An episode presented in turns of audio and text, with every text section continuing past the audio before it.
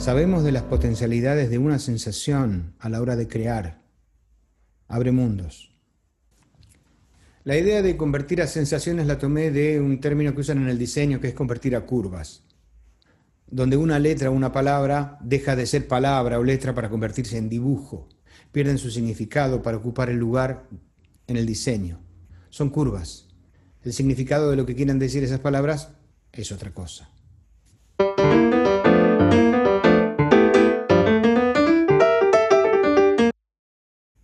El primer rasgo de la estructura vocal de cada persona se compone por la imitación de las primeras voces que escuchó en su vida. Esa lengua, esos músculos, aprenden en los primeros años a moverse de determinada manera y así van fijando una costumbre. Esa manera de mover la boca y la lengua será una de las primeras adquisiciones motrices que dará por resultado un tipo de sonido específico y que se identificará como la voz de esa persona. Luego la vida, las experiencias, los estudios, el entorno, le van dando una personalidad a esa voz, una identidad que la persona reconoce como esta es mi voz. Y lo es, pero es una voz construida. Lo que viene en el ADN son las medidas de las cuerdas vocales o la forma de la cabeza, los huesos, que le darán un color y un timbre determinados. Pero la forma de hacer sonar ese ADN es una construcción.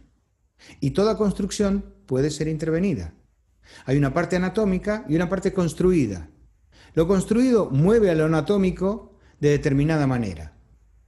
La repetición del mismo movimiento durante años puede convertirse en costumbre y confundirse con que sea algo natural, algo innato.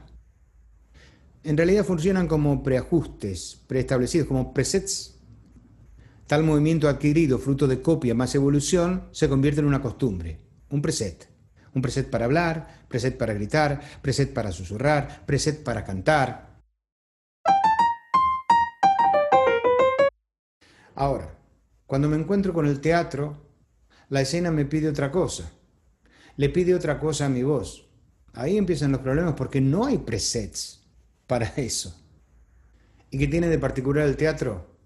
Que los presets de la vida no me sirven para la escena, porque la escena exige otra cosa. En la vida, cuando hablo en secreto, es para que solo me escuche alguien que está muy cerca, claro. En la escena, alguien del público que está a 20 o 30 metros tiene que escuchar perfectamente el secreto que le estoy diciendo a esa persona. En la vida no hay preset para eso. En la vida, un grito provocado por la ira podría dejarme difónico por una semana. En la escena mañana tengo más funciones y no me puedo quedar mudo. Tampoco hay preset para eso. En la escena ese mismo grito no tendría que hacerme daño, pues tengo que seguir trabajando función tras función. No hay preset para eso. Los de la vida no me sirven porque hacen daño. Necesito crear nuevas formas de gritar para la escena. Ninguna costumbre de la vida podrá solucionarme este problema.